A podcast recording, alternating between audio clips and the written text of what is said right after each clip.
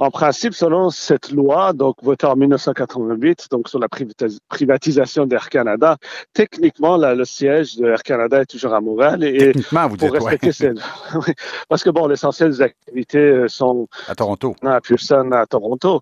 Euh, mais il se trouve qu'officiellement, le siège est toujours à Montréal. Et donc ça, bien sûr, tant que cette loi est en vigueur, euh, donc ce qui fait qu'à ce niveau-là, euh, on est on est protégé. Alors là, par contre, il faut voir la suite. Est-ce que dans quelle mesure ça va se faire est-ce que ça va être une intégration? Est-ce que ça va être une, fusion? Est-ce que ça sera deux entités qui vont continuer avec deux marques euh, différentes? Tout ça, c'est des choses qu'il va falloir clarifier par la suite.